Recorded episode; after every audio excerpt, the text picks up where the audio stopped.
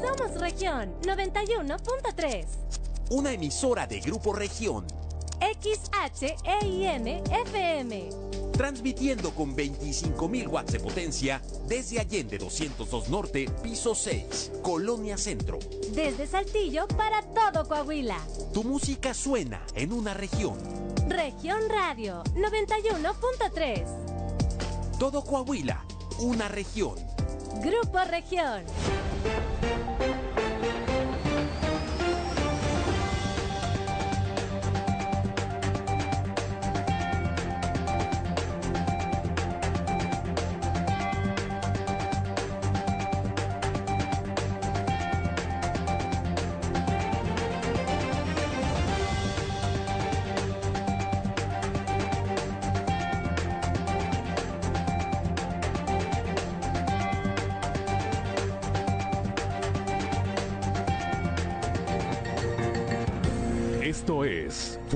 Claro. Transmitiendo para todo Coahuila. Fuerte y Claro. Las noticias como son. Con Juan de León y Claudia Olinda Morán.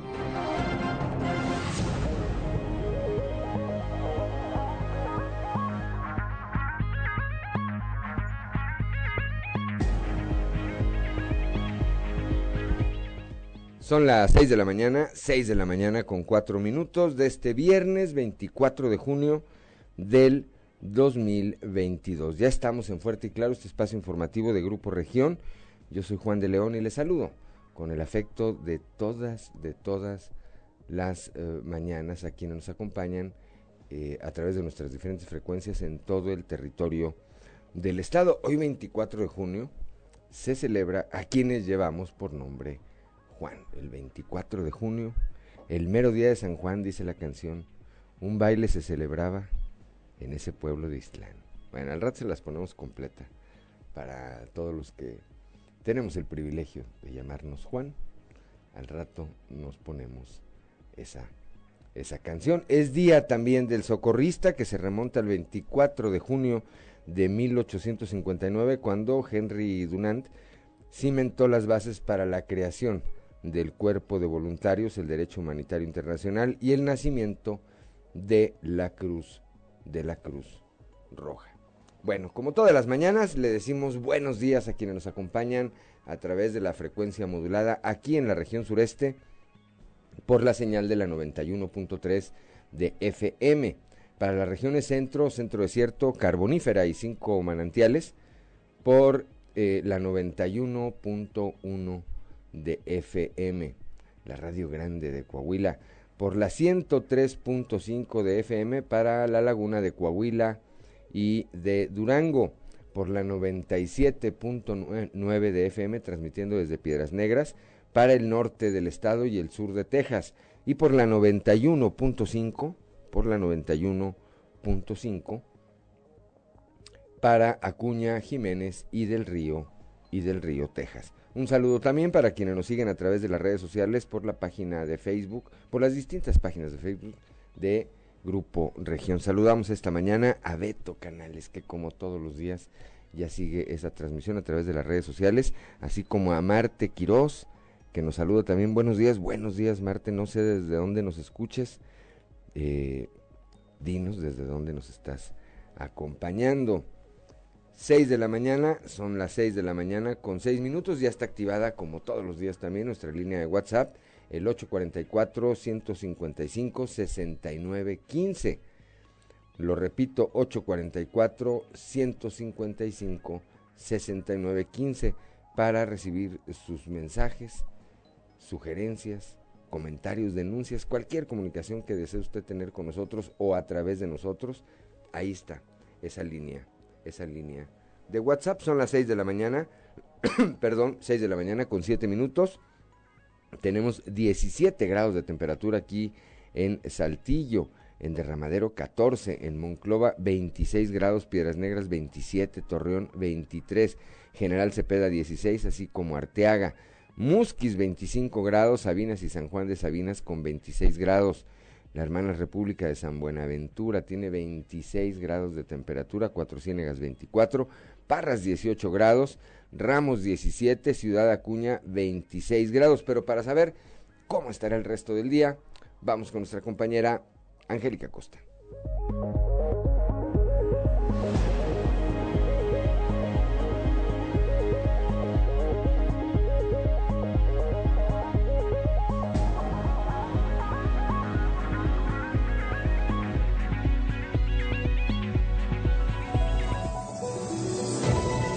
El pronóstico del tiempo con Angélica Acosta.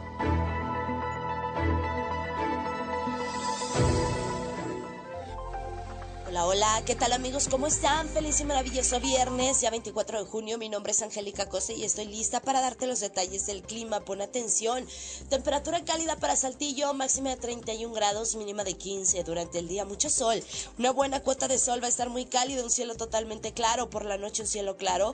Y bueno, la posibilidad de lluvia, 1%. Muy bien, nos vamos hasta Monclova. Temperatura cálida, máxima de 39 grados, mínima de 22. Durante el día un cielo claro, mucho sol, muy muy cálido y por la noche de igual manera un cielo totalmente claro. No llueve, 0% la posibilidad de lluvia ahí para Monclova. Muy bien, vámonos hasta Torreón también, temperatura cálida, máxima de 37 grados para este eh, inicio de fin de semana, mínima de 23. Durante el día una buena cuota de sol, va a estar muy cálido por supuesto y por la noche un cielo totalmente claro. La posibilidad de lluvia 0%, tampoco llueve para Torreón. Continúan las temperaturas cálidas. Vámonos hasta Piedras Negras con una máxima de 41 grados, mínima de 25. Durante el día mucho sol, muy, muy, eh, eh, muy cálido, un cielo totalmente claro por la noche, un cielo claro de igual manera, cálido por la noche. La posibilidad de lluvia, 4%, eso es para Piedras Negras. En Ciudad Acuña, similar en las condiciones climatológicas, máxima de 42 grados centígrados, mínima de 25 durante el día, un cielo claro, mucho sol, muy, muy cálido y por la noche de igual manera un cielo claro, también cálido por la noche, 4% la posibilidad de lluvia para Ciudad Acuña. Perfecto, nos vamos hasta Monterrey. Ahí en la Sultana del Norte se espera una máxima de 39 grados centígrados, muy cálido, mínima de 22 durante el día, mucho sol, muy muy cálido por supuesto y por la noche un cielo totalmente claro, 1% la posibilidad de lluvia. Ahí están, amigos, los detalles del clima, que tenga usted un feliz y maravilloso inicio de fin de semana, cuídese mucho, sí, eh, manténgase bien hidratado. El lunes nos escuchamos de nueva cuenta con los detalles del clima. Buenos días.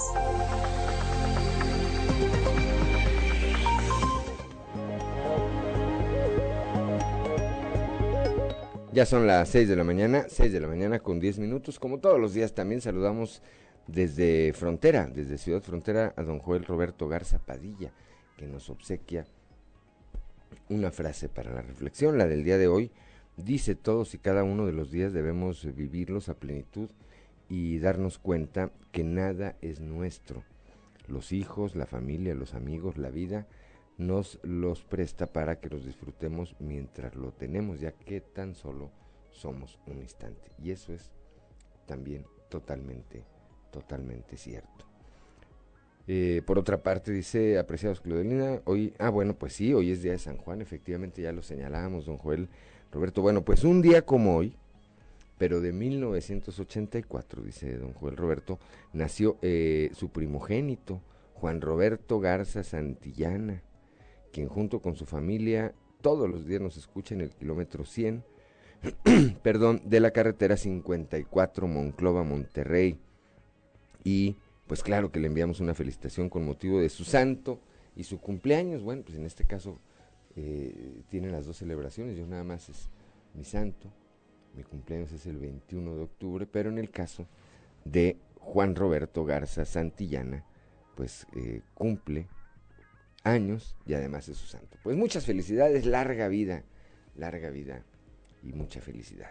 6 de la mañana, ya son las 6 de la mañana con 11 minutos y vamos directamente a la información. Se registra un nuevo incendio forestal en la sierra de Zapalinamé. Cristo Vanegas con los detalles.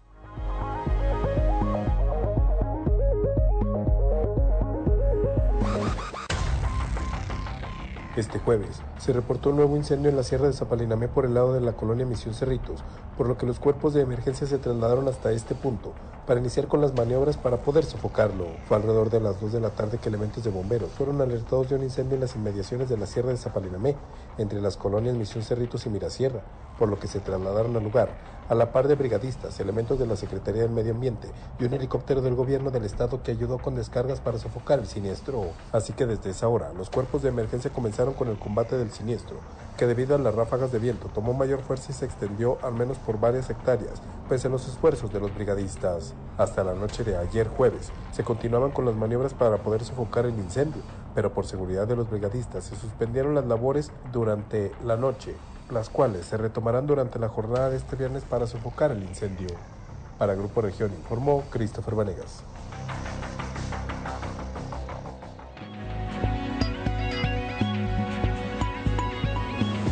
Son las 6 de la mañana, 6 de la mañana con 13 minutos. Cristo Vanegas también nos eh, reporta la muerte de un sexagenario en la vía pública a consecuencia de un infarto.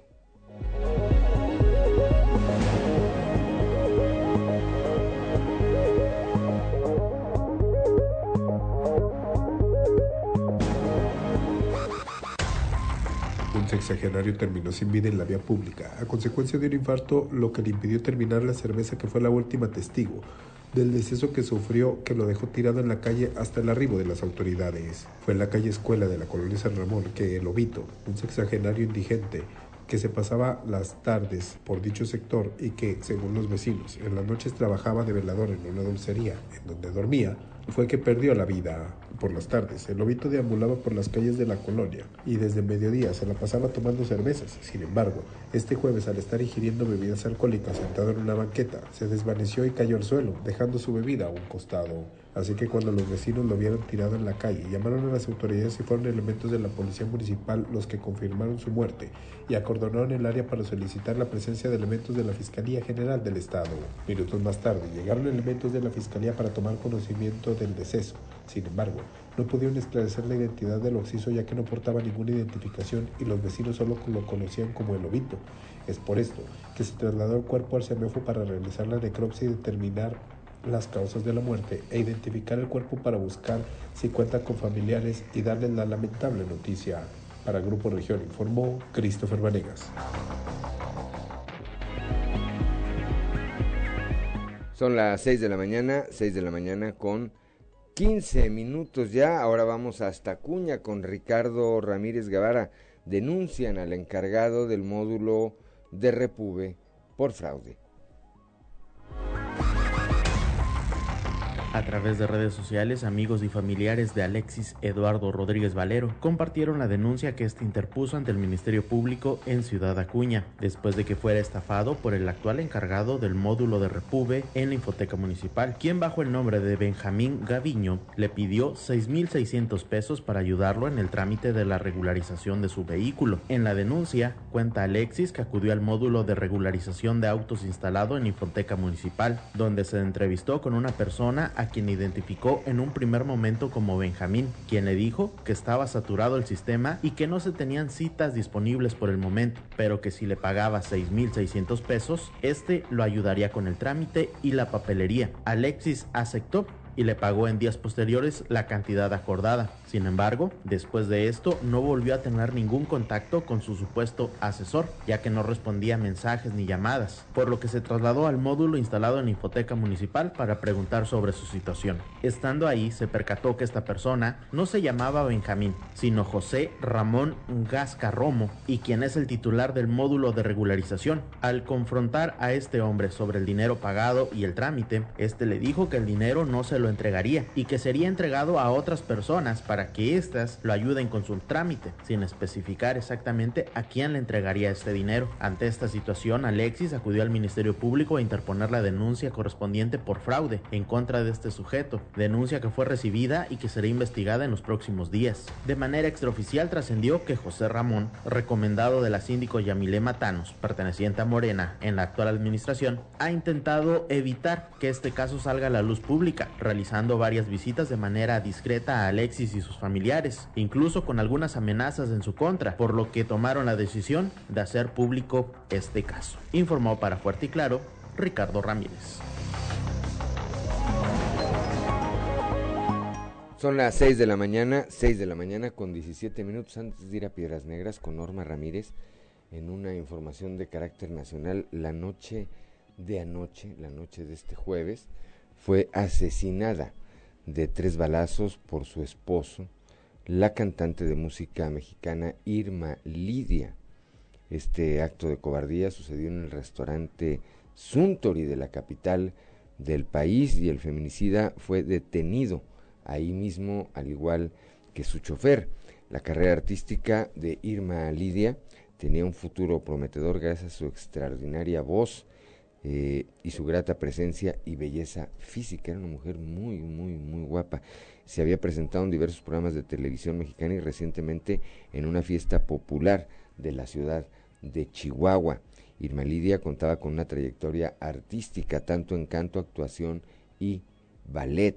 Había sido reconocida con galardones de alta relevancia como el Premio Nacional de Cultura, eh, otorgado por el Senado de la República, y un doctorado honoris causa entregado por la Cámara de Diputados, debido a sus aportes a la cultura y méritos propios. Muy seguramente en el transcurso de este día surgirán más detalles, más detalles de eh, pues eh, las razones por las que esta cantante, esta mujer, fue ultimada por su esposo, repetimos, en medio de un restaurante ayer por la noche. Son las 6 de la mañana, 6 de la mañana con 19 minutos, vamos rápidamente a Piedras Negras, un bebé de solo un mes y medio, una bebé, era una bebé, una disculpa, una bebé de un solo mes y medio de nacida, murió en su domicilio víctima de una deshidratación. Norma Ramírez con la información.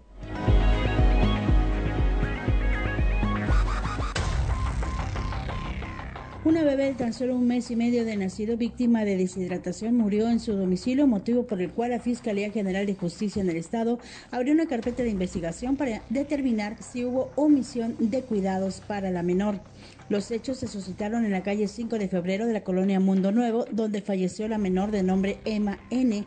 Y los policías se entrevistaron con los padres de la niña, que manifestaron que durante el domingo le habían llevado al hospital doctor Salvador Chavarría debido a que no quería comer. Ahí le diagnosticaron que la menor estaba deshidratada por insolación y le dieron de alta tras brindarle atención médica. Pero este jueves por la madrugada, al tratarle de dar alimento, la niña ya no respiraba, por lo que se dio aviso hacia las autoridades. El coordinador del Ministerio Público, Rogelio Gómez Rodríguez, declaró que esperan los resultados de la necropsia de ley para ver si existe alguna acción penal. Al tratarse de una menor, se notificó a la Procuraduría de los Niños, Niñas y la Familia para que investigue. Para Grupo Región, Norma Ramírez. Son las 6 de la mañana, 6 de la mañana con 20 minutos. No le cambie, una pausa y volvemos.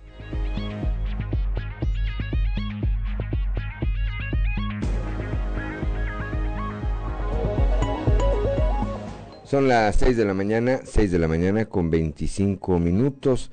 Para quienes nos siguen a través, o a quienes nos acompañan a través de la frecuencia modulada, escuchábamos a esta melodía titulada Ríos de, Babilonia, eh, interpretada por Bonnie M. Bonnie M. ¿De qué año será? ¿Quién sabe, verdad? ¿Setenta y tantos? ¿Setenta? Y ocho, setenta y nueve. Setenta y nueve. Imagínense. Bueno, pues ahí está. Ríos de Babilonia. Son las 6 de la mañana, 6 de la mañana con 26 minutos. Continuamos con la información, vamos a Monclova con Guadalupe Pérez. El día de ayer, nuestra compañera periodista, aunque eh, presta sus servicios para otra casa editora, Adriana Cruz Cifuentes compartió su experiencia cuando cubría una marcha migrante, esta marcha migrante que se dirige hacia la frontera norte de nuestro estado, pues le fue sustraído, le fue robado su celular.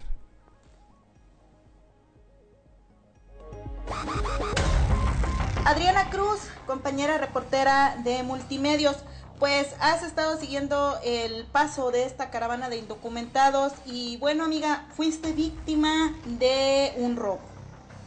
Así es, amiga, lamentablemente, y esto es muy triste. La verdad es hemos estado siguiendo de paso esta caravana eh, de migrantes el día de ayer cuando los dejaron en los límites de Nuevo León con Coahuila. Estuvimos de paso y dándole seguimiento a ellos puntual. El día de ayer por la noche los trasladan en autobuses de Castaños hacia Monclova. Esta mañana, justamente a las 9 de la mañana, los trasladan de nueva cuenta en los autobuses hacia la salida a Monclova rumbo a Sabinas. Ahí descienden todos de los autobuses, eh, nosotros nos estacionamos enfrente de los autobuses, sin embargo, pues yo iba a entrar a enlaces con mi noticiero en Telediario Coahuila. Y la verdad sí fue un descuido, reconozco, porque me bajé de inmediato, dejé, no le puse seguro a la puerta, dejé cargando mi iPhone, entonces salgo y entro a enlace en vivo, avanza la caravana, avanzamos también nosotros en vivo, eh, nos retiramos, el carro se queda atrás y pues tristemente después de unos 15 20 minutos que regresamos al vehículo, pues checo y ya no estaba mi celular. De inmediato hablé y pues ya estaba apagado. Ah, Lamentablemente pues me lo robaron.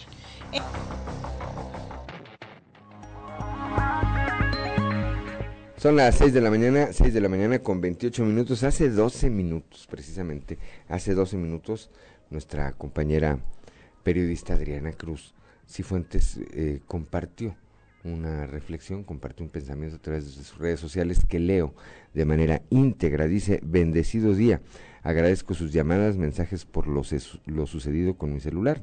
Dice, la verdad sí me dio mucho sentimiento porque fue un regalo especial de mi marido, pero sigo siendo la misma mujer que confía en las personas, que tal vez pudo haber tenido una necesidad muy grande para atreverse a cometer dicho robo y no lo juzgo.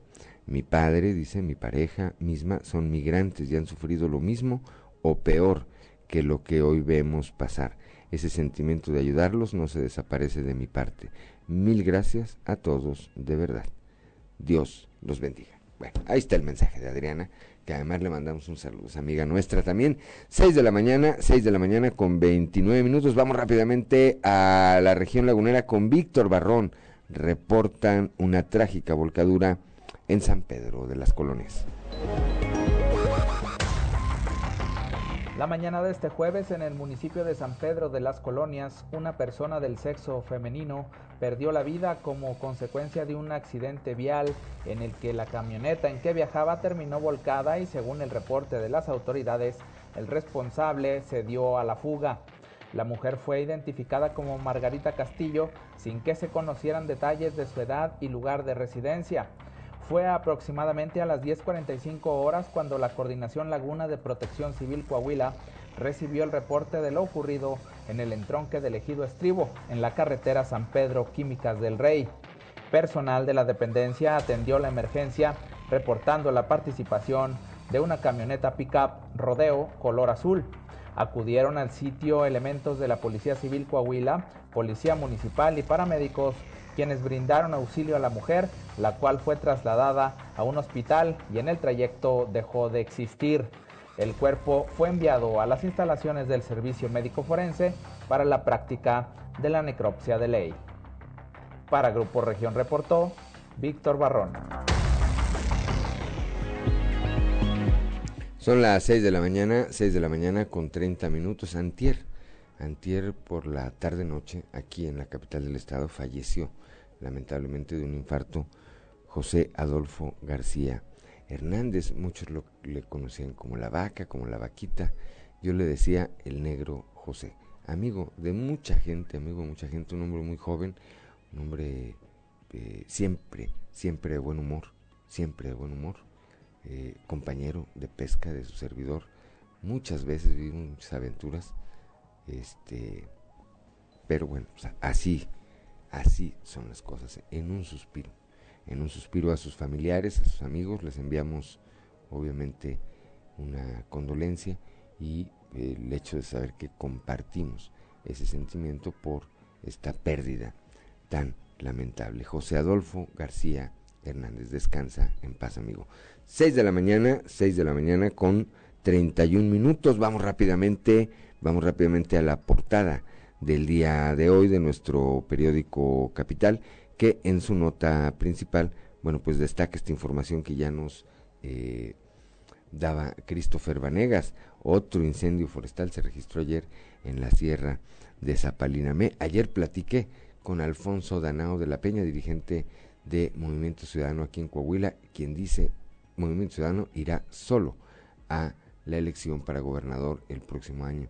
Dice que no tienen ganas de aliarse con ninguno de los partidos de siempre, pero al mismo tiempo dice que sí podrían recibir como candidato a alguien de esos partidos de siempre que decidiera, que decidiera ser su abanderado a la gubernatura. El gobernador Miguel Riquelme aseveró ayer que nadie debe renegar de la democracia después del resultado, además de que se debe respetar al Instituto Nacional Electoral. Ayer estuvo aquí en Coahuila Lorenzo Córdoba, eh, junto con otros consejeros del Instituto Nacional Electoral, junto con el, el gobierno del Estado, firmaron un convenio y para la localización, para dar cumplimiento a las políticas establecidas en los ejes rectores del Plan Estatal de Desarrollo 2017, la Comisión de Búsqueda del Estado y el INE firmaron este convenio de colaboración para la identificación de cadáveres o restos humanos y realizar acciones de búsqueda y localización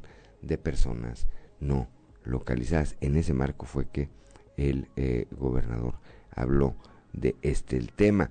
También Lorenzo Córdoba aclaró que será el Instituto Electoral de Coahuila, es decir, la instancia local, la que reciba las denuncias por actos anticipados de campaña en el contexto de la elección local. Bueno, este es un tema bastante interesante. El alcalde de la capital, el ingeniero José María Fraustro, destacó los buenos resultados que han tenido los operativos antialcohol en Saltillo y eh, advierte que se dará continuidad a la estrategia que abona a la seguridad de la población. El día de ayer llegaron a la Ciudad de México millones de vacunas con las que serán eh, inoculados también millones de menores de 11 años de edad, esta población que faltaba de entre 5 y 11 años de edad. Quienes tengamos hijos, hijas en esa edad, estamos muy a tiempo todavía de registrarlos en la página que eh, tiene la, la vacunación, bueno, pues para que cuando lleguen a nuestro estado las vacunas, nuestros hijos, hijas puedan recibir, puedan recibir este biológico. Son las 6 de la mañana con 34 minutos, vamos ahora a nuestra columna en los pasillos.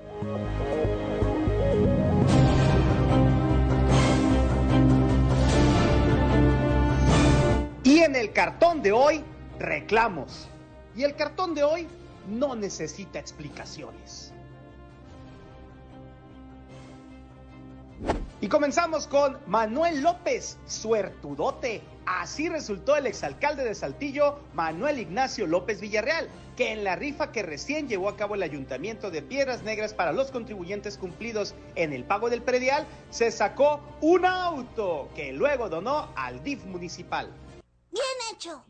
El asunto confirma que el saltillense tiene propiedades en el fronterizo municipio, en donde, como se había dicho en este espacio, ahora es desarrollador de vivienda, pero además reitera que sigue manteniendo el ánimo solidario que le distingue.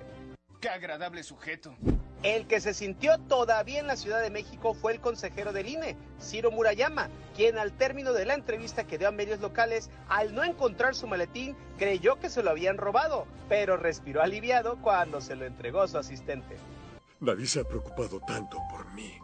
A los que les faltó tacto fue a los encargados de dar el servicio de Box Lunch en la Academia Interamericana de Derechos Humanos de la Universidad Autónoma de Coahuila, ya que primero abrieron barra y cuando ya estaban algunos invitados departiendo, empezaron a retirar las charolas, el café y los refrescos y a pedir que la gente desalojara el lugar. Eso no estaba en el trato, maldito. Eso no estaba todo listo para que mañana el PRI lleve a cabo su Consejo Político Estatal, en el que tomarán protesta los 38 comités municipales recién renovados. Más allá de esto, los priistas parecen ir a dar una demostración de punch en el Parque Las Maravillas y, por supuesto, a escuchar e interpretar los mensajes que ahí se den. Atentos todos.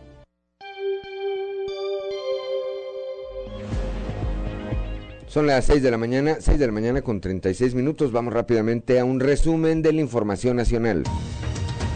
Cercan a presunto asesino de jesuitas y guía de turistas. La Fiscalía de Justicia en Chihuahua informó que confían que tras la detención de probables cómplices del presunto responsable de la matanza en Urique, Chihuahua, José Noriel Portillo Gil, apodado El Chueco, pueda andar con su paradero. José Noriel, además de cometer el triple homicidio, había, habría privado de la libertad a dos personas más en la misma comunidad, quienes permanecen aún desaparecidas, además de incendiar la casa de las víctimas derivado de una disputa en un partido de béisbol donde uno de los equipos, presuntamente patrocinado por este delincuente, perdió. Deja enfrentamiento, deja enfrentamiento, 12 muertos en Jalisco cuatro policías municipales y ocho civiles muertos es el saldo de un enfrentamiento en una finca en El Salto, Jalisco, en donde policías del estado abatieron a ocho presuntos delincuentes, eh, eh, ocho presuntos delincuentes, perdón, tras atender el reporte de una casa de seguridad. La agresión se registró cuando policías del municipio de El Salto acudieron al lugar tras el reporte de que gente armada había ingresado a dos personas privadas de la libertad. Muere estudiante, se lanza de edificio en la UNAM. Un estudiante de segundo año de la Facultad de Medicina perdió la vida luego de lanzarse al vacío desde uno de los edificios del plantel en Ciudad Universitaria. El incidente ocurrió en el edificio A de la Facultad de Medicina alrededor de las 12.30 horas de este jueves, donde estudiantes afirman que escucharon un grito. Al asomarse a uno de los patios del complejo educativo vieron el cuerpo del estudiante que cursaba el segundo año. Tras ello, elementos de seguridad de la eh, universidad llamaron a los servicios médicos de la institución quienes confirmaron el deceso de este joven. Reprueba México en seguridad aérea. México no solventó los 28 puntos de la revisión técnica en materia de seguridad aérea de la Administración Federal de Aviación de los Estados Unidos, eh, que se realizó del 13 al 17 de junio, por lo que el país mantiene la degradación a categoría 2. Entre las deficiencias está el no poder acreditar que se revise el estado óptimo psicofísico de salud de quienes son titulares de una licencia de vuelo. Además, también se quedó muy lejos en materia de capacitación, dado que tampoco dado que tampoco se puede acreditar que inspectores y verificadores de la Agencia Federal de Aviación Civil cuentan con la capacitación adecuada o que tienen cursos en la materia. Piperos de San Luis Potosí llevan agua a Nuevo León. Transportistas de San Luis Potosí prestarán sus camiones cisternas para apoyar en el abasto de agua al vecino estado de Nuevo León, por lo que se coordinan con las autoridades a fin de eh, llevar este apoyo. La Asociación Mexicana de Organización de Transportistas, bueno, pues organizó a piperos de esa entidad para solidarizarse con Nuevo León, que atraviesa una fuerte crisis de falta de agua, por lo que este viernes, por lo que la mañana, perdón, la mañana de este jueves llegaron las primeras cuatro pipas de agua potable enviadas por ciudadanos de San Luis Potosí y circularon por las avenidas Morones Prieto, Félix U. Gómez y Constitución en la ciudad de Monterrey. Concentran quejas, seguros de autos. Cinco de cada diez quejas que realizan los clientes en contra de las aseguradoras están relacionadas con pólizas automotrices. Esto lo revela Oscar Rosado Jiménez, presidente de la Comisión Nacional para la Protección y Defensa de los Usuarios de Servicios Financieros, la CONDUCEF. La mayoría de las quejas, dice, son por negativa de pago de indemnización en conformidad con el tiempo de reparación del bien afectado y este último ha aumentado por la escasez de suministros y refacciones para poder reparar el vehículo. Ya son las 6 de la mañana, 6 de la mañana con 40 minutos. No le cambien una pausa y regresamos.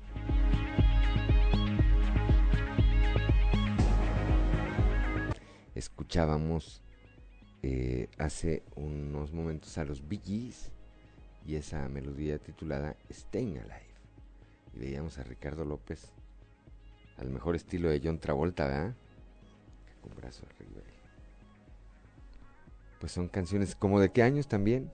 Setenta y tantos, ¿verdad? Setenta y dos, setenta y siete, setenta y siete, setenta y siete, muy bien. Seis de la mañana, seis de la mañana con cuarenta y seis minutos. Vamos ahora a un panorama informativo por el estado. Raúl Rocha estuvo ayer en este evento en el que estuvo el gobernador del estado, así como los consejeros del Instituto Nacional Electoral. Ahí el gobernador dijo que nadie debe renegar de la democracia. Raúl, muy buenos días. tal compañeros? Buen día. Información para hoy. El gobernador Miguel Ángel Riquelme Solís aseveró que nadie debe renegar de la democracia después del resultado, además de que se debe respetar al Instituto Nacional Electoral. Además, reconoció el trabajo del INE como árbitro electoral. Hoy reconozco, además de la, de la presencia, la actuación del Instituto Nacional Electoral, quien en todo momento ha inculcado el respeto a la democracia en todas las entidades federativas. Se ha hecho respetar, eso para mí tiene un gran valor. Su autonomía y su actuación ha sido ejemplar. Pido un fuerte aplauso para los miembros y los consejeros del Instituto Nacional Electoral y otorgo mi, mi, reconocimiento absoluto, así como las autoridades locales aquí en el estado de Coahuila. Siempre en, nuestra democracia, sobre todo en los últimos años, como lo comentó el doctor Lorenzo Córdoba, los procesos electorales han sido parte de la vida democrática e institucional de nuestro, de nuestro país. Lo mismo se ha entregado la constancia de mayoría a cada uno de los partidos que han obtenido la mayoría en el triunfo. Y quienes han tenido diferencias las han dirimido en los tribunales sin ningún problema. Eso es eh, digno de resaltarse en los tiempos, en los tiempos actuales que vivimos. No tenemos por qué renegar de la democracia después del resultado. Creo que eh, quien entra a una contienda sabe que el árbitro lleva mano y que tenemos que estar todos eh, siempre eh, actuando en, el, en, en, en razón de nuestro marco jurídico local y federal. Esta es la información para el día de hoy. Buen día. Gracias Raúl Rocha, son las 6 de la mañana, 6 de la mañana con 49 minutos, que no se le haga tarde, vamos ahora con Leslie Delgado. Llegó ayer a México el primer lote de vacunas para menores de 5 a 11 años. Vacunas, por supuesto, contra el COVID-19. Leslie Delgado nos tiene el reporte. Buen día, informando desde la ciudad de Saltillo. México recibió este jueves su primer embarque con 804 mil vacunas contra la COVID-19 para niños de entre 5 y 11 años de la farmacéutica Pfizer, informó en un comunicado la Secretaría de Salud. Se trata de las primeras dosis dirigidas a este sector de la población y que se distribuirán e incluso se aplicarán de manera inmediata.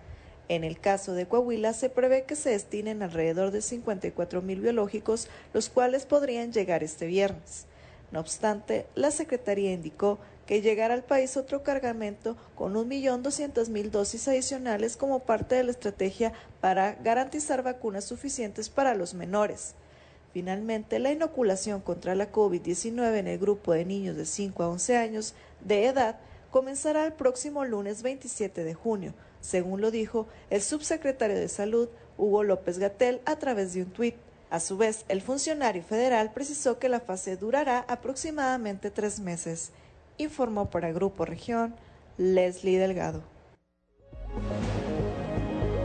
6 de la mañana, 6 de la mañana con 50 minutos. Gracias a Leslie Delgado por su reporte. Vamos ahora a Cuña, allá con Ricardo Ramírez Guevara, con grandes carencias. Celebran, entre comillas, el Día del Socorrista. Ricardo, muy buenos días. ¿Qué tal amigos de Fuerte y Claro? Los saludo con mucho gusto una vez más desde Ciudad Acuña para informarles que en el marco del 24 de junio, Día Internacional del Socorrista, se prepara una serie de actividades en el interior de la Cruz Roja en Ciudad Acuña para conmemorar este día tan importante para ellos. Se iniciará con una misa de agradecimiento y posteriormente se realizará un desayuno y convivio entre los elementos de la corporación. Así nos lo comentó Víctor Chávez, presidente del patronato de la benemérita institución en Ciudad Acuña. Comentó que este año es un año crucial para la institución debido a los pocos fondos que se lograron recaudar en años anteriores y las constantes necesidades que surgen dentro de la misma para seguir brindando los servicios de urgencias en la ciudad. Actualmente, dijo, se está trabajando para conseguir una nueva ambulancia para Ciudad Acuña. Ahorita lo que estamos gestionando con la eh, delegación estatal es la adquisición de otra ambulancia, porque ya las que tenemos pues ya van deteriorándose año, año con año y tenemos nada más dos de, modelo más reciente y una de ellas ahorita está este, en el taller mecánico. Entonces siempre es importante irnos actualizando, tener la, pues el, principal equipo de trabajo que son las ambulancias para poder dar un buen servicio a la comunidad y este, estar preparados para el crecimiento que esperamos tenga la ciudad en los próximos meses todavía. Desde Ciudad Acuña, informó para ustedes Ricardo Ramírez. 6 de la Gracias a Ricardo Ramírez allá desde Acuña. 6 de la mañana con 52 minutos. El Consejo Cívico de las Instituciones reportó una baja en el delito de violación en la zona metropolitana de La Laguna. Víctor Barrón nos tiene el reporte. Hola, buen día amigos de Grupo Región. En temas de la comarca lagunera, el Consejo Cívico de las Instituciones, el CCI, reportó una baja en el delito de violación en la zona metropolitana de La Laguna. Esto según datos que arroja el monitoreo de incidencia delictiva de La Laguna, elaborado por este organismo en lo correspondiente al periodo de enero a mayo de 2022. Escucharemos a continuación lo que platicó al respecto Marco Samarripa, director del CCI Laguna. Los casos de violaciones también disminuyeron afortunadamente, sin embargo el único municipio que se incrementó fue Torreón, aunque poco significativamente, sin embargo Torreón al separarlo presenta una tasa mayor que la que registra el promedio nacional. Prácticamente pues estamos viendo el mes de mayo fue un mes que, bajó la incidencia delictiva. Sin embargo, ya en el acumulado vemos algunos eh, incrementos poco significativos, pero eh, pues hoy estamos atentos también a lo que está pasando a nivel nacional, pues nada Pues vemos también que hay una diferencia significativa en muchos delitos, lo que ocurre aquí en, eh, a nivel estatal, incluso Coahuila y Durango, con el resto de estados que vemos que tienen pues, problemáticas muy, muy serias en el, tema de seguridad, principalmente en los casos de homicidio doloso y en los casos de robos violentos. Esto es todo en la información. Desde La Laguna reportó Víctor Barrón. Un saludo a todo Coahuila. Ya son las 6 de la mañana con 54 minutos. Vamos rápidamente con Guadalupe Pérez. La Cámara Mexicana de la Industria y la Construcción pide agilizar permisos temporales laborales para migrantes. Guadalupe, muy buenos días. Muy buenos días, saludos desde la región centro. Tenemos entrevista con Eugenio Williamson, presidente de CEMIG en Monclova, y quien pide a las autoridades, tanto de inmigración como municipales, se coordinen para agilizar los trámites que permitan de forma temporal a las personas indocumentadas poder trabajar en la región. Ahorita que, me comentaban del tema de los migrantes, eh, nos hace falta bastante mano de obra y es, es, importante, digo, yo hago un atento llamado a los alcaldes a que como Cámara nos hagan una, en, los, en las carpas que tienen y de acuerdo a la legalidad que marca migración, que vean qué gente puede trabajar aquí para distintos rubros, para soldadores, para mecánicos, para albañiles, para choferes, ya que eh, estamos teniendo un déficit de personal. Sí es contradictorio, pero porque los empleos están yendo fuera. O sea, el traerte, te pueden hacer falta albañiles, pero si los tienes trabajando en Zacatecas o si se fueran a vivir a, Campeche o a otro lado, muy pocos van a regresar o no sé si, si, los que vayan a regresar, pues bienvenidos, ¿verdad? Pero sí hay una, hay una contracción social. Eh, mira, no sé, pero te puedo decir que albañiles no hay. Operadores de maquinaria se los están arrebatando en otros lados. Este, choferes, pues no se hable más en Estados Unidos, te están pagando una fortuna por los, choferes de camión. Incluso los choferes de, de dompe, de camión materialista, choferes de, ruta de aquí de los de pasajeros, los están este, contratando en Estados Unidos. Saludos desde la región centro para Grupo Región Informa, Guadalupe Pérez. Ya son las 6 de la mañana, 6 de la mañana con 56 minutos, que no se le haga tarde. Una pausa y regresamos, estamos en Fuerte y Claro. Son las 7 de la mañana, 7 de la mañana con un minuto. escuchábamos a Villas, Villas People con YMCA oficial, ¿verdad? ¿También de qué año? 78. Cuando fue el mundial, en uno de los, el primer mundial en México, no, el segundo, no, fue en Argentina 78. Argentina 78. Bueno, ahí está esa melodía para que nos acompañen a través de la señal de la frecuencia modulada. Francisco Zarco dice, buenos días Juan de León, felicidades, muchas gracias, 24 de junio, el mero día de San Juan, exactamente. Saludos en carretera, disfrutando de un hermoso amanecer y la temperatura ambiente aún, dice, aún agradable.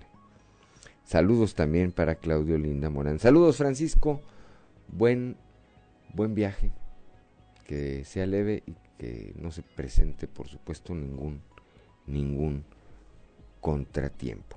Son las 7 de la mañana con 3 minutos. Vamos con Norma Ramírez al norte del estado. Atraviesa Piedras Negras, una situación crítica por la sequía. Es una información desde Piedras Negras. Muy buenos días. Ante el problema severo de sequía que se presenta en el país y en donde la Comisión Estatal de Aguas, por sus siglas SEAS, ubica a Piedras Negras mediante un oficio de etapa número 3 de las cuatro existentes de sequía, dentro de las acciones tomadas por parte del Consejo Municipal de Cimas, se tiene la urgencia de implementar estrategias para hacer conciencia entre la población del cuidado y uso racionado del vital líquido. Lo anterior lo dio a conocer la alcaldesa y presidenta del Consejo, Norma Treviño Galindo, al decir que por acuerdo se autorizó a la dependencia la realización con el apoyo de especialistas de conferencias para llevar a la población en general y en diferentes sectores para que se logre entre todos el objetivo del no desperdicio del agua. Sí, así es. Bueno, pues vamos a aquí el todo el, gerente de CIMAS y todo su, su equipo al, al mismo tiempo con la presidencia municipal, con comunicación vamos a hacer una campaña eh, para, pues, para concientizar la importancia y que tiene cada una de las personas en cuidar el agua. Si tú eh, la cuidas nada más al, hacer, te levantas en la mañana, al abrir la regadera, al, al llevar al, a lavarte los dientes, si tú en esos momentos y cada uno de los ciudadanos de Piedras Negras cuidáramos el agua y le cerráramos a la llave mientras nos lavamos los dientes o mientras esperamos que salga este, el agua, pues meternos rápido a bañar. Esos son detalles que los podría, nos podría ayudar muchísimo a que esto pues que el agua en Piedras Negras nunca se termine. Y para las empresas. Sí, también, o sea, las empresas. Entonces vamos a tener una campaña muy positiva para, para que todos hagamos conciencia. Ya lo sabemos, pero a, veces necesitamos que nos lo vuelvan a repetir. Para Fuerte y Claro, Norma Ramírez. Son las 7 de la mañana, 7 de la mañana con 5 minutos, 7 de la mañana con 5 minutos, una mañana eh, continúa agradable a propósito del mensaje que nos enviaban ahorita. Pues una mañana bastante agradable. Siete de la mañana con cinco minutos vamos con Carlos Álvarez Flores y su alerta ambiental.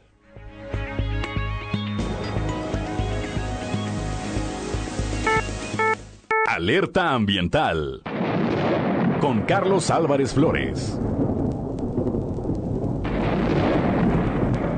Muy buenos días.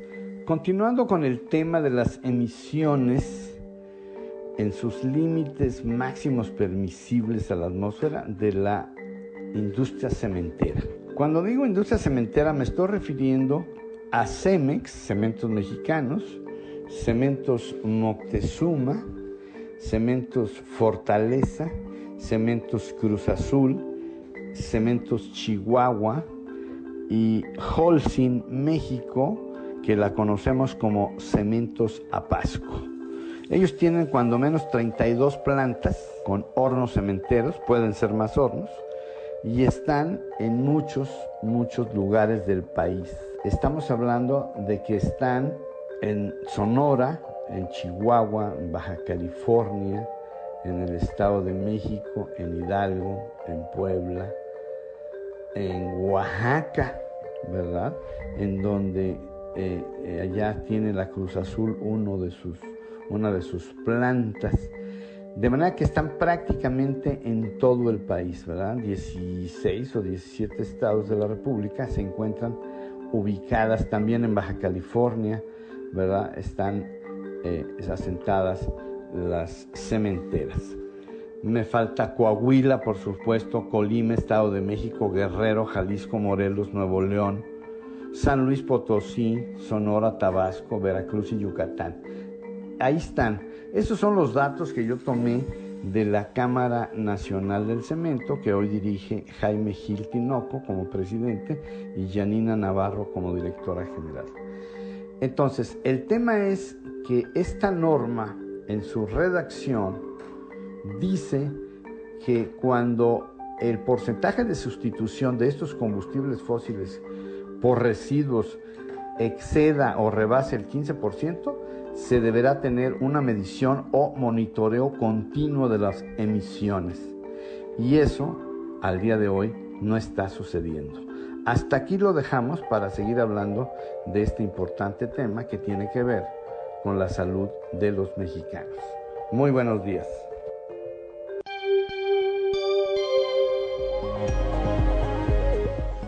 Son las 7 de la mañana, 7 de la mañana con 8 minutos. Vamos ahora con la doctora Rosa María Salazar y su columna Larga vida a las mariposas.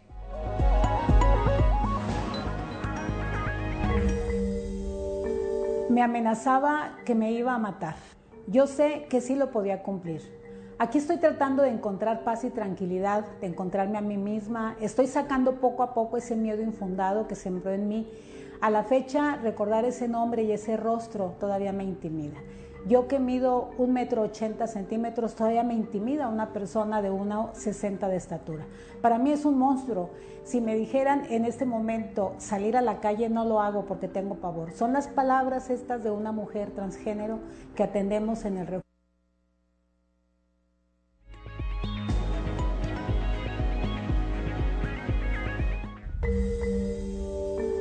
Me refugios para mujeres con sus hijos e hijas en situación de violencia proporcionan la atención a través del modelo publicado por el Instituto Nacional de las Mujeres en el año 2011, bajo criterios de atención contemplados en la Ley General de Acceso de las Mujeres a una vida libre de violencia que debe ser bajo la perspectiva de los derechos humanos. Una pregunta constante que nos hacen en nuestra fundación es, ¿quiénes son las mujeres que pueden llegar a un refugio? La respuesta es muy clara. Las mujeres que padecen violencia extrema, es decir, quienes tienen riesgo de ser víctimas de feminicidio. Luego viene la segunda pregunta. ¿Y también reciben mujeres trans? Y la respuesta es afirmativa. De esta forma tenemos la experiencia de atender a esta mujer transgénero en el refugio, en la que vemos una historia de vida marcada por una discriminación sistemática. Según el Consejo Nacional para Prevenir la Discriminación, CONAPRED, la discriminación por orientación sexual, identidad y expresión de género y características sexuales diversas tienen una naturaleza estructural.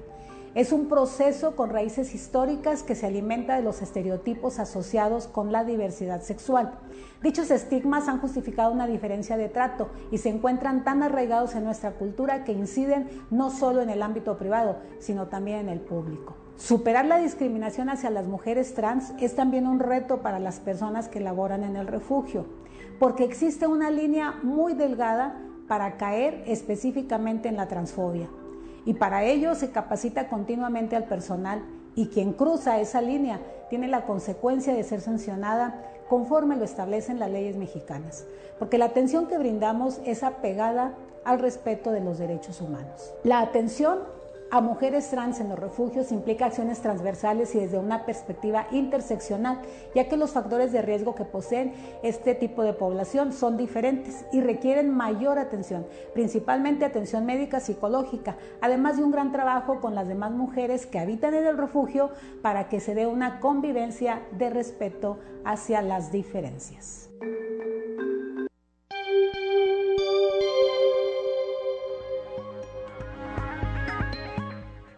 Son las 7 de la mañana, 7 de la mañana con 11 minutos. Saludamos rápidamente y de nueva cuenta que nos acompañan a través de nuestras diferentes frecuencias en todo el territorio del estado de Coahuila. Aquí para el sureste a través de la 91.3 de FM, para las regiones centro, centro desierto, carbonífera y cinco manantiales por la 91.1 de frecuencia modulada. Para Acuña del Río y Jiménez por la 91.5. Para Piedras Negras el norte de Coahuila y el sur de Texas por la 97.9 de FM y para la laguna de Coahuila y de Durango por la 103.5 de frecuencia modulada. Tengo en la línea telefónica a la diputada por el Partido Verde Ecologista de México, Claudia Rodríguez. Hace unos días platiqué con eh, la licenciada Elisa Maldonado, presidenta del Comité Directivo Estatal del PAN, quien dice pues que todavía no tienen muy en claro, por lo menos aquí, si van o no en alianza con el PRI y con el PRD a la elección del 2023 en Coahuila. Después platiqué con Maritel Maguajardo, ella dice sí, ella es consejera nacional del PRD, ella dice sí, vamos por la alianza. Ayer platiqué con Alfonso Danao de Movimiento Ciudadano, quien dice no, nosotros vamos a ir solos a la elección para gobernador el próximo año. Y hoy platico de este tema con Claudia Rodríguez. Le saluda Juan de León, eh, diputada. Dígame cómo visualiza el verde ir el próximo año a la elección a gobernador aquí en Coahuila. Buenos, buenos días, Juan de León. Es un gusto, un gusto saludarte. Eh, eh, ¿Cómo visualizo el verde? El verde ahorita seguimos y seguiremos preparándonos este, este, día con día para hacer un trabajo que sea competitivo. Y te puedo decir que hasta el día de hoy el verde va solo, el verde va sin alianzas para el próximo año que se nos viene un proceso electoral. Y es que, a ver, ayer lo comentábamos y, lo comento también eh, con usted. Tradicionalmente, tradicionalmente no siempre, pero en otras ocasiones el Partido Verde había ido en eh, alianza, en coalición con el Revolucionario Institucional aquí en Coahuila. Sin embargo, hoy en lo nacional, Claudia, el Verde está aliado a Morena. Entonces me parece que sería pues un contrasentido que siendo aliado de Morena en lo nacional, aquí en Coahuila fuera como aliado del revolucionario institucional, pero tampoco tendrían contemplado ir con Morena aquí en Coahuila. No, no, no, nosotros no vamos a tener ninguna alianza. La única alianza que va a tener el Partido Verde es con los coahuilenses, con los ciudadanos, nada más. Nosotros venimos de, de dos elecciones pasadas, las últimas dos elecciones. El Partido Verde ha ido solo, no ha ido con alianzas y te puedo decir que gracias a eso, hoy por hoy, somos la cuarta fuerza política. Dígame una cosa, Claudia, mire, en Morena, en Morena, pues ya se perfilan algunos eh, precandidatos, ya se habla de algunos perfiles, vaya, entre ellos de Ricardo Mejía Verdeja, de Armando Guadiana, hay quienes dicen que puede ser Luis Fernando Salazar, este, hay quienes creen incluso que pudiera ser Reyes Flores Hurtado. En el PRI, bueno, pues eh, básicamente se ha estado hablando en las últimas semanas de el eh, hoy secretario de Inclusión y Desarrollo Social de Manolo Jiménez. Eh, ¿El Verde tiene algunos prospectos, tiene algunos nombres o cómo buscaría su candidato a gobernador su partido, Claudia? Sí, el verde tiene buenos cuadros, cuadros con experiencia, cuadros con trayectoria, tenemos militantes destacados y este y sí ya tenemos varios prospectos y que en su tiempo se les eh, se les dará la información a todos ustedes. A ver, veríamos a José Refugio Sandoval, podría ser podría ser aspirante a la gobernatura, Claudia eso, sí, es una persona con experiencia. Tenemos un Pablo Ortega de Acuña, tenemos un Edgar Sánchez de San Pedro, que fue diputado local, también una persona con experiencia. Tenemos un tenemos un alcalde en Hidalgo, eh, Mario Cruz, y como dices tú, tenemos un José Refugio Santoval y otros también cuadros muy importantes y con mucha trayectoria y experiencia aquí dentro del verde. Oiga, el Cookie Sandoval le ganó a Cermeño una elección para diputado federal en Torreón. Así es, en el 2015, exactamente en el 2015, eh, él ganó ese distrito, ese distrito que tenían años sin, sin, sin haberlo ganado, años que, el, que en ese, para esa época el PAN siempre ganaba ese distrito y él ganó ese distrito allí en, Torreón. Así es. Dígame una cosa, Claudia, quienes quieran o tengan interés en sumarse a su partido, al verde ecologista, ¿qué tendrían que hacer? Las puertas están abiertas para todos los ciudadanos que quieran formar parte de la Fuerza Verde, formar parte del partido. Las puertas están abiertas para gente que quiera trabajar y este y hacer y, ir trabajando y hacer buenos este un buen desempeño siempre en pro para nuestro partido y para nuestra ciudadanía. Claudia, finalmente eh, yo le preguntaría dos, eh, dos cosas. La primera, ¿cómo visualiza el proceso electoral del próximo año en Coahuila? ¿Cómo lo visualizo un proceso electoral, electoral muy va a ser muy fuerte, va a ser un proceso electoral muy muy pesado. ¿De mucha este, participación ciudadana? Sí, yo siento que los ciudadanos van a salir, van a participar y es siempre para los procesos electorales donde se va, donde está de por medio una gobernatura, yo creo que siempre son uno de los procesos electorales con mucha participación ciudadana y yo siento que el próximo año va a ser así. Este, siento que va a ser muy pesado en cuestión para em, los partidos políticos. Eh, espero, espero en Dios que se lleve con tranquilidad, este, sin ninguna agresiones y siempre con respeto, que cada uno en cuestión de procesos políticos nos respetemos unos a otros, ¿no? Yo más del miedo lo tengo eh, en cuestión por los partidos políticos, los ciudadanos sé que van a salir y van a emitir sus votos conforme ellos quieran y ellos crean que es la mejor decisión, pero sí les pediría a todos los partidos políticos que siempre se maneje con respeto a cada uno, a cada uno de los de los este, candidatos. Más allá, y la segunda pregunta con esta nos despediríamos, Claudia, más allá de los colores y de los nombres, más allá incluso de su cargo partidista, como ciudadana, como ciudadana coahuilense, ¿cuál, cuál a usted qué perfil le gustaría que tuviera el próximo gobernador de Coahuila? Es decir, ¿qué tendría que hacer? ¿Cómo tendría que ser? ¿En qué tendría que trabajar? ¿Qué tendría que mantener de lo que se ha hecho hasta ahora, Claudia?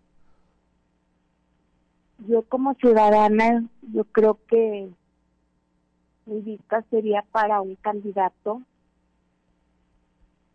que de veras, de veras, este, se preocupe por la gente, pero por la gente que tiene la, necesidad, por la gente de abajo, que nadie voltea a ver, que nadie voltea a verlos, creo que es la gente más vulnerable, que llegan y llegan este políticos y sí, la gente que están arriba son los que más se benefician pero nunca, nunca voltean a ver a la gente de abajo.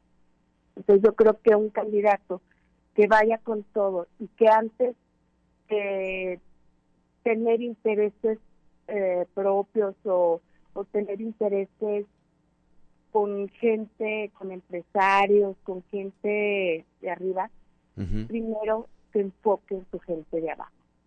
Claudia, las inversiones que llegan al Estado, la seguridad, de la que hoy eh, gozamos, a diferencia, lamentablemente, de entidades incluso vecinas, eso tiene que mantener, tendríamos que tener eh, alguien que mantuviera ese perfil.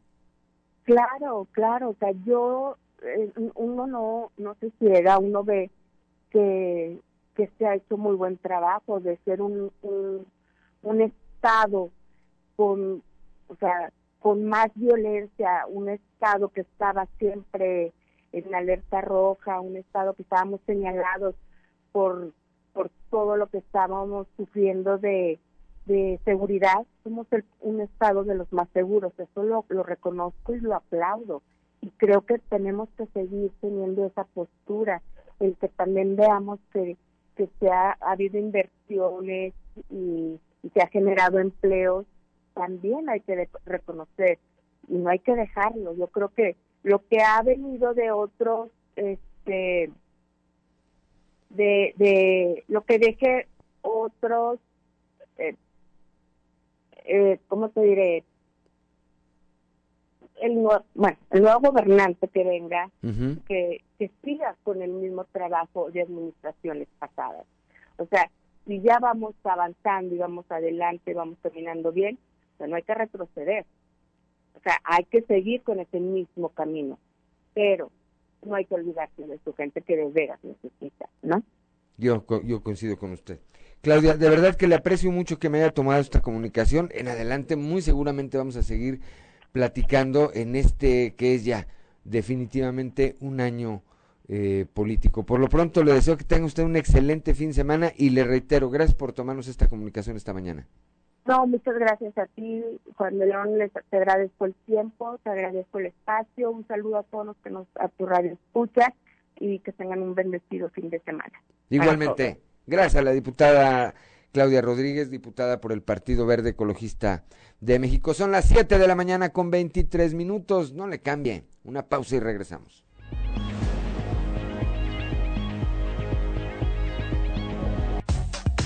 Trizas y Trazos con Antonio Zamora.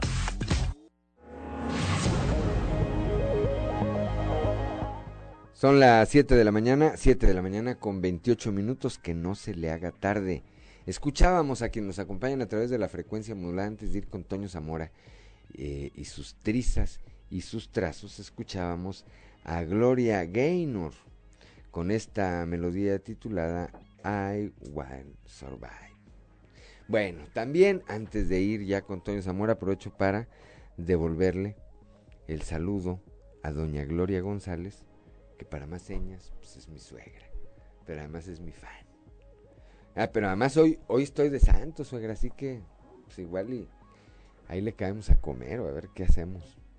¿Verdad? Un saludo. Gracias, gracias siempre por el favor de su atención y por todo, todo, todo lo que hace por su servidor todos los días. 7 de la mañana con 28 minutos desde la capital del acero y listo para venir al Consejo Político Estatal del PRI a ver qué ocurre ahí. Toño Zamora, Toño, muy buenos días. Buenos días, Juan, buenos días a, las personas que nos sintonizan a esta hora. Sí, ahora me dijo el bolero, ¿sabes qué hora tú te vas a chambear?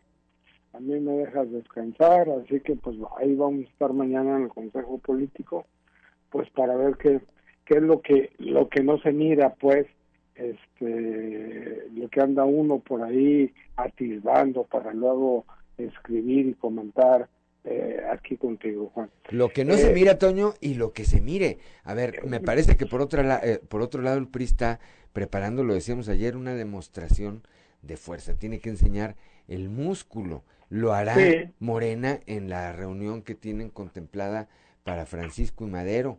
Habrá que ver cuánta gente junta cada uno de estos partidos y ver qué traen, pues a ver qué traen, ¿verdad? Que enseñen qué traen para el otro año. Pero a veces pienso, le, piensas y dices, bueno, ¿qué, ¿qué tan conveniente es ese tipo de eventos? O sea, falta todavía medio año para que salgan los candidatos, que cuando menos el del PRI ya está definido. En Morena, pues todavía están los asegúnes ayer amaneció la plaza principal de, frontera con, con una una manta, bueno ya no son mantas, ahora que son, hay pues una cosa ahí eh, diciendo eh, eh de, del, de Torreón, ¿cómo se llama este muchacho tú, Juan? Luis Fernando. Anda, Luis Fernando Salazar, este, una foto de él, una foto del presidente, apoyamos su reforma electoral, y dices, bueno, ¿y este que anda haciendo en frontera? Bueno, pues anda buscando. Ah, ah, exacto, anda buscando. Y luego tienes a Guadiana, y luego tienes a Flores, tienes como cuatro o cinco por ahí, al mismo Javier Guerrero. Es decir, todavía en Morena no se decide cómo está el rollo. Eh, yo creo que ahí va a haber muchos guantazos, es decir, muchos golpes bajos entre, entre ellos mismos. eh, ellos mismos mandan a hacer eh, las encuestas que, que una favorece a Luis Fernando Salazar, la otra eh, favorece al senador, la otra a, a Ricardo Mejía Verdeja. O sea, todos mandan a hacer encuestas y todos salen arriba, ¿no? De repente encuentras que uno una semana eh, trae 20 puntos abajo y la otra semana ya trae como 40, 50 puntos arriba y dices tú, órale, cómo creció en una semana, ¿no? Es decir, todos, pues eh, como tú lo has comentado, Juan, aquí en retiradas ocasiones, este, pues esto nada más es así como el calentamiento, ¿no? Para, para lo que viene, para lo que va a suceder el próximo año sobre todo el calentamiento que se está dando a los partidos políticos para saber quiénes van a ser sus candidatos. Incluso sabemos que hay gente de Morena que manda a hacer encuestas donde ponen en el segundo lugar a, a, a Memo Anaya, pues ¿para qué? Pues para que los panistas se digan, no, ya ven, necesitamos irnos solos y, evitar la alianza por todos lados, ¿no? Lo, lo quieren, lo quieren subir al volantín, ¿verdad? Sí, sí, quieren, quieren que se trepe, quieren que se trepe ahí, este, eh, pero pues bueno, yo creo que el, el, el asunto de la alianza es algo que ya se va a dar, que ya se está dando, y, que bueno, una, un ejemplo de ello es el nombramiento que ayer antier el gobernador le dio a la exalcaldesa eh, Paniza de Cuatro Ciénegas, ¿no? Yo creo que es un ejemplo claro. Eh, el que sí está calentando la imaginaria, Juan, así de que cuando me toca a mí, cuando me toca a mí, es Alfredo Paredes, este expresidente municipal también está de Moclova, el que también quiere estar ahí eh, eh, dentro del juego. Pues vamos a ver qué ocurre el día de mañana en este Consejo Político Estatal. Habrá que estar atentos también a cómo le va Morena en su evento allá en Francisco y Madero. Y el lunes platicaremos de ese y de muchos otros temas, Toño. Así es, mi Juan. Pásala bien, excelente fin de semana. Ya se fue Toño Zamora. Siete de la mañana con 33 minutos, ya está. Ya está. Iba a decir en la línea telefónica, no, frente a nosotros. Osiris García o lo que queda de él después de seis pisos. Después de echar el bofe. Llegó a las seis y media. Y acaba de subir ahorita. Sí, llegué a las seis y media y me subí como, eh, me traté como diez minutos por piso. Como diez minutos por piso, con, pausa, ¿verdad? Sí, ya tenía rato que no estaba contigo el, viernes. Sí, no nos había tocado coincidir, pero aquí estamos ya. ¿Cómo estamos, Osiris? Aquí para destrozar reputaciones. Como marca el manual todos los viernes. Con todo respeto para la banda, el día de hoy. Este, Agárrense. Recuérdense que no es nada personal, muchachos es una parodia nada más, dijo en el corto de Elvis Presley de la película, creo que Elvis dice, mi papá me dijo que cuando no pudiera decir algo o algo no se pudiera decir, cantara. Entonces, haciéndole honor al rey, esta vez vamos a cantar y no lo vamos a decir.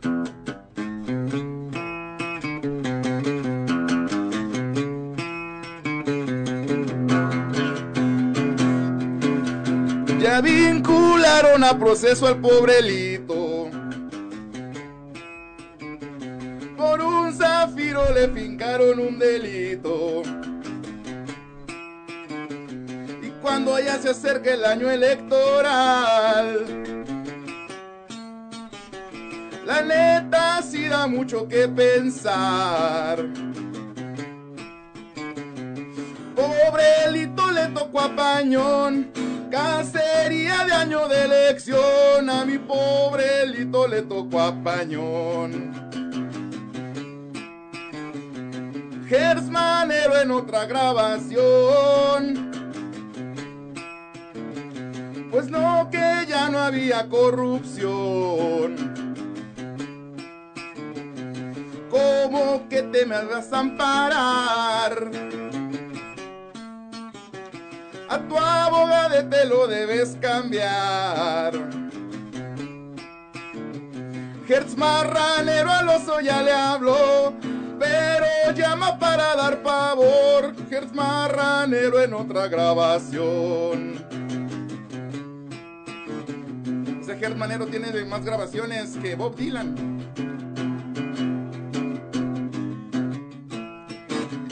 se enchiló López Obrador con un tuit puñetazo de Calderón. No se aguantó y se puso a llorar. En la mañanera va a despotricar. El viejito se nos calentó. Vimos todos que en verdad le ardió. También Pigmenio fue y se embarró. ¡Bravo! ¡Un éxito! 7 de la mañana, 7 de la mañana con 37 minutos. Bueno, pues así las cosas. Yo coincido contigo en que al eh, calor de un año que ya es electoral, eh, no podemos desligar ninguna acción, sobre todo por como hemos visto que actúa el gobierno federal, no podemos desligar ninguna acción de carácter jurídico o carácter legal con un tema de carácter electoral. Osiris. No, y sobre todo cuando estamos viendo el actuar de, de, de, Hertz Manero, eh, directamente hablando con el papá de Lozoya, diciéndole que se desistiera del amparo. O sea, estás hablando que en realidad la justicia está siendo manejada a voluntad, completamente discrecionalmente. Este, Hertz Manero ya es una- un insulto a la inteligencia, pensar que realmente esa fiscalía está actuando de forma imparcial. Eh, sería bastante iluso de nuestra parte. Sí, sería pensarlo, ingenuo. ¿no? Sí, y, y aparte, pues, pues, ay, qué casualidad que ahora sí este, Justo están buscando un justo en un delito a la administración, delito, Ramos después. Justo en un año de electoral. tantos años. Pero bueno, es parte, es parte. Le deseamos, por supuesto, a Ismael que eh, concluya con éxito este capítulo, pero es parte de lo que vamos a vivir en este año Sí. electoral, en el que se está valiendo el gobierno federal de todo, ¿verdad? De todo. eh, afortunadamente, o desafortunadamente, como lo quieran ver, estas eh, nuevas grabaciones del fiscal Gersmanero, pues dejan en claro eh, la manera, como bien lo apuntas, la manera en que se está eh, utilizando la justicia. La justicia. Qué miedo, Para- honestamente qué miedo para cualquier ciudadano, eh, una, una justicia impartida de forma tan parcial y tan discrecionalmente utilizada con fines políticos y pues obviamente también con fines económicos, ¿no? Que, qué miedo, qué de verdad qué miedo, dijeron que no eran iguales y salieron peores. Volvemos a lo mismo, ¿verdad? Este, hacen lo que hacían más lo que creen que hacían, ¿verdad? Sí. Que es que es lo peor. Son las 7 de la mañana con 39 minutos. En un minuto, y ahorita seguimos platicando esto, Ciris García, tu pronóstico de lo que va a ocurrir el día de mañana en el Consejo Político Estatal del No, PRI. Igual como tú, bastante músculo que tiene que mostrar el, el- el partido eh, todavía en el poder. Y- Protocolariamente es para que tomen protesta los 38 comités municipales renovados. Ese es el ot- protocolo. Totalmente. Pero Esa hay es la forma, lecturas. pero ¿cuál es el fondo? Hay otras lecturas, vos. Este, definitivamente, qué se diga y con quién se diga va a ser clave. Creo que ma- mañana vamos a tener una sorpresa bastante grande también. Yo, ahí, ¿eh? yo también creo que va a haber un mensaje muy claro Sí. de hacia dónde y con quién va eh, el revolucionario institucional Sí. rumbo a la elección Ujú. del 2023. Sí, vamos a ver este, también unos actores que se van a, a- a empezar a volver protagonistas a partir de, de este mes que entra, julio. Julio. Oye, desde Ciudad Frontera, don Joel Roberto Garza Padilla dice, más que excelente parodia, con su permiso la voy a compartir para que les dé más calorcito a algunos que se dicen políticos. Gracias, joven Osiris. Hombre, un Ahí abrazo. un saludo. Con todo gusto. Y a mi amigo Néstor González, es que hoy es día de San Juan. Ah, sí, hoy es Me San manda Juan, felicitar hoy es día de San. Juan. Abrazo, amigo. Abrazo, mi querido Néstor González. Nos vamos a ver, me parece que mañana. Mañana nos vamos a saludar. Un abrazo. 7 de la mañana con 40 minutos, no le cambie. Una pausa y volvemos con Osiris García para platicar de lo que va a ocurrir este fin de semana y platiquemos de qué puede ocurrir también en Francisco y Madero. Estamos en Fuerte y Claro. Mañana, 7 de la mañana con 44 minutos. Vamos a ir con Luis Guillermo Hernández y el contexto de la noticia. El contexto de la noticia con Luis Guillermo Hernández Aranda. Desde los seis años estudié con los jesuitas, primero en la escuela Carlos Pereira y después en la Ibero, donde además de estudiar la licenciatura, también cursé la maestría e incluso durante un tiempo impartí clases en la carrera de comunicación. Tengo una formación humanista y en mis tiempos de estudiante tuve la oportunidad de ir a misiones a la Sierra Tarahumara y a Campeche, donde pasé la Navidad con los refugiados guatemaltecos. En estas experiencias confirmé lo que aprendía en los salones. Los jesuitas van a donde nadie más quiere ir. Su apostolado es estar presentes donde es más necesario compartir y construir esperanza.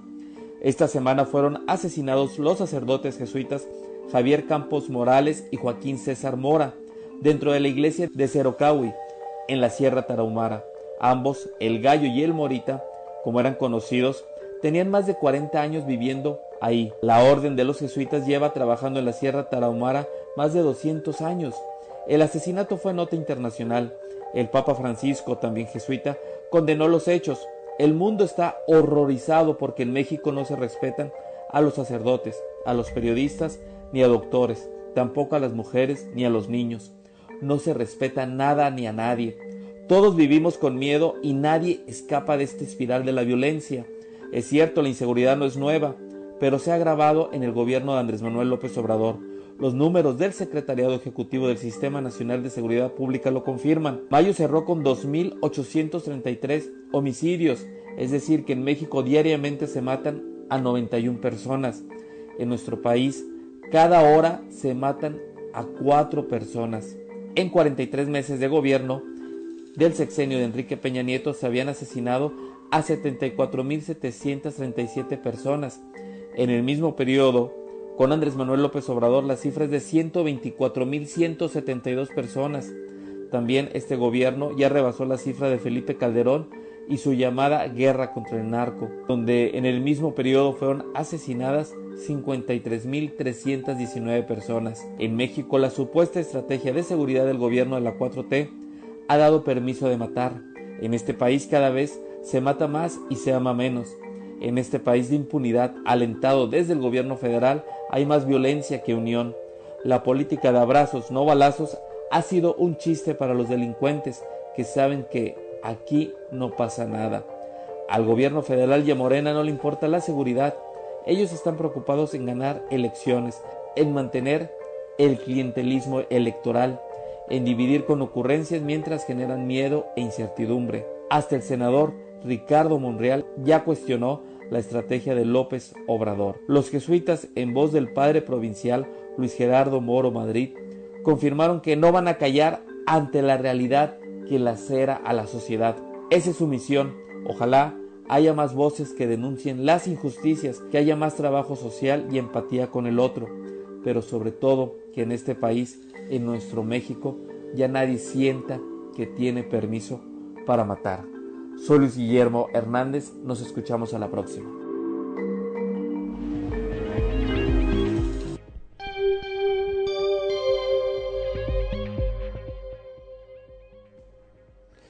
Son las 7 de la mañana, 7 de la mañana con 48 minutos. Continúo con Osiris García. Mira, aquí tengo algunos apuntes rápidamente, Osiris, para platicar. De acuerdo al Índice Nacional de Precios al Consumidor, la inflación se ubicó en 7.88% durante la primera quincena, lo que la sitúa en su nivel más alto desde 2001 y acumula 15 meses por encima del 3%, lo que era considerado como la frontera para el Banco de México, que este jueves elevó 75 puntos base sus tasa de interés. Ante esta medida, escuchen, se recomienda a los tarjetavientes pagar de ser posible la totalidad del saldo de sus tarjetas de crédito, preferentemente aquellas que tienen tasas altas o de interés variable. Esto lo señala Gabriel Aguirre, chef financial coach de la plataforma Coro. Y es que bueno, por otro lado, ya olvídate de la inseguridad, la vemos, lo de los jesuitas me parece que fue terrible. Es la caricatura que hoy nos obsequia GR en, eh, en nuestro proyecto Capital es seca, está eh, increíble. No necesita ninguna, no necesita ninguna explicación. Así está, así está el país. Este sábado, ¿qué pronosticas, Osiris García? Hay reunión de Morena en Francisco y Madero, hay reunión del PRI en el Parque Las Maravillas. Eh, ha habido varios guiños de parte de los dos principales partidos eh, de, de, más arrastre en el Estado acerca del inicio de la contienda electoral con miras al próximo año, pero creo que este sí es el banderazo inicial. Y los dos tendrán pues ¿no? de alguna manera que demostrar el músculo como bien mencioné hace rato. Es decir el arrastre que tienen con las con la, en las bases electorales sus simpatizantes pero también otro tipo de mensajes mucho más claros y direccionados a si ya se pusieron de acuerdo del otro lado porque creo que en Morena ahí este todavía hay demasiados tiradores para un solo para una sola silla. Ya veremos si Pero a ver, está el dedito del presidente. Nadie, o sea, a ver, a estas alturas, siendo, siendo eh, o proviniendo de la cultura del PRI, digámoslo así de claro, no han visto el dedito del presidente. Es decir, yo no creo que un subsecretario de gobierno, con la responsabilidad que tiene de la seguridad, se va, se venga el fin de semana sin avisarle al presidente. Yo creo que a su secretaria no le avisa. Sí, no, no, no, no, yo me imagino que sí le avisa el presidente. A ver si también se ponen de acuerdo para andar cuidando a los ciudadanos en, en distintas partes, a los jesuitas, por ejemplo. Eso no lo van a hacer. Sí, no, no bueno, aquí en- mientras tanto en campaña, así me, me imagino yo ese, este escenario.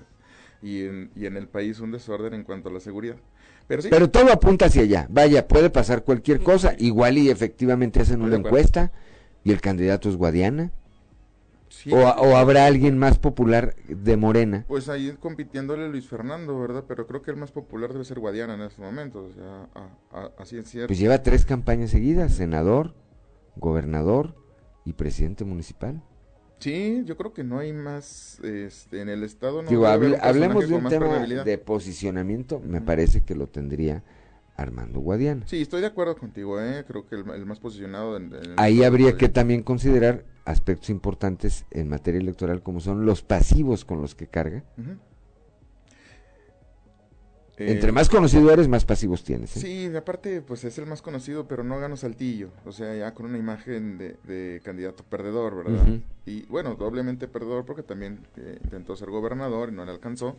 Después que, alcalde de Saltillo no le alcanzó. Ahorita en este momento, pues es senador por, por eh, elección también de, de Morena, junto en la boleta de. Todavía cuando arrastraba más el, De Andrés el Manuel. presidente. Andrés Manuel.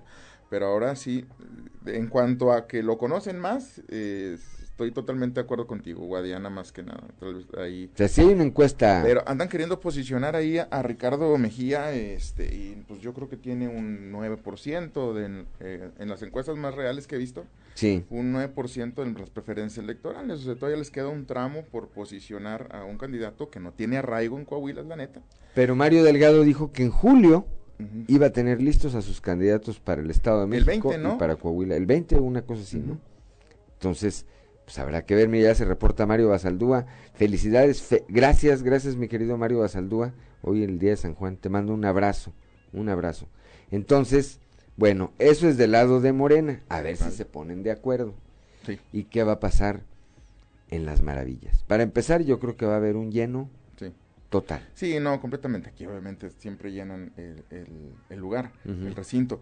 Y más, yo co- coincido completamente contigo cuando dices que más de, de, de forma los mensajes allá van a ser de fondo. De fondo. Eh, van a haber algunos este, encumbramientos y es posible que como cuando Simba fue presentado por el Rey León, eh, por, por Mufasa, así van a levantar al, al nuevo Simba del PRI y lo van a presentar a toda la banda. Una pregunta interesante nos hacíamos ahorita fuera del aire, mi querido Osiris. Sí. Entre los que van a asistir o no van a asistir a este Sí. Consejo Político Estatal. Pues estamos pendientes de saber si Jericó va a asistir. yo le mandé un mensaje ahorita, pero como que Cric, cric, cric. enmudeció el palenque cuando un girazo en el redondel. No, a lo mejor no lo ha visto, ¿verdad? Es muy ocupado, es un, es un diputado muy Puede ocupado. ser. Pero sí, estaría interesante este, saber. Prometo decirle a la banda lo que me contestó cuando me conteste. Cuando conteste. Si es que conteste. Bueno, pues va a estar, va a estar eh, interesante. Nos queda un minuto. El lunes, bueno, el martes que, que platicamos, vamos a platicar de nuevo. Hay que ir, hay que, ir- hay que ir a echar chisme ahí. vos. Hay que ir a ver qué hay pasa. que parecerse a molestar gente, aunque sea. A ver, yo platiqué ya eh, hace unos días con Elisa Maldonado. Sí. Dice que están viendo si van en alianza o no. Eso dice. Maritelma dice, vamos en alianza, no la frieguen. Eh, el verde ya dijo que van solos, ¿o no? el- y a- al igual que Movimiento Ciudadano. Poncho Danao dice, nosotros no queremos a los partidos de siempre. Le dije, pero te, ¿aceptarían a un candidato enojado o un perfil enojado de esos partidos de siempre? Dice que sí. Entonces ahí es donde ya no encuentras, pues, pero bueno. La congruencia. así pues es, es, que es Poncho Danao, ¿qué se puede esperar? Así es esto. ¿eh? Una cosa interesante Ese dijo fue Poncho. un comentario editorial. Editorial. Una cosa interesante dijo Poncho eh, a pregunta expresa y es que, pues, no cree o no, no sabe si Luis Donaldo Colosio pudiera ser el candidato presidencial que enfrente o, que, o que pueda eh, hacer un contrapeso real a el candidato que finalmente elijan en Morena o candidata. Es, es, es, yo creo que lo más inteligente para Movimiento Ciudadano, para Luis Donaldo, sería esperar una siguiente elección. Yo creo que haya manera de que esta elección siguiente presidencial se la tumben a Morena. No creo que de manera, aunque es un gran perfil, porque lo construyó el prismo durante uh -huh. años como icónico, eh, el nombre del padre, eh, no creo que sea el mejor momento eh, para aventarlo. Creo que hay que esperar otros seis añitos. Hay que estar atentos. Son las 7 con 50 gracias, Osiris. de lo que va a pasar el fin de semana. 7 de los 56 minutos nos vamos. Gracias a Ricardo Guzmán, la productora, a los controles, a usted. Reyes y a Rodríguez Social Reyes hacen posible el espacio a través de las redes sociales. Usted nos distingue con el favor de su atención. Le recuerdo que Fuerte y Claro es un espacio informativo de Grupo Región bajo la dirección general de David Aguillón Rosales. Yo soy Juan de León y le deseo que tenga usted un excelente, un excelente fin de semana.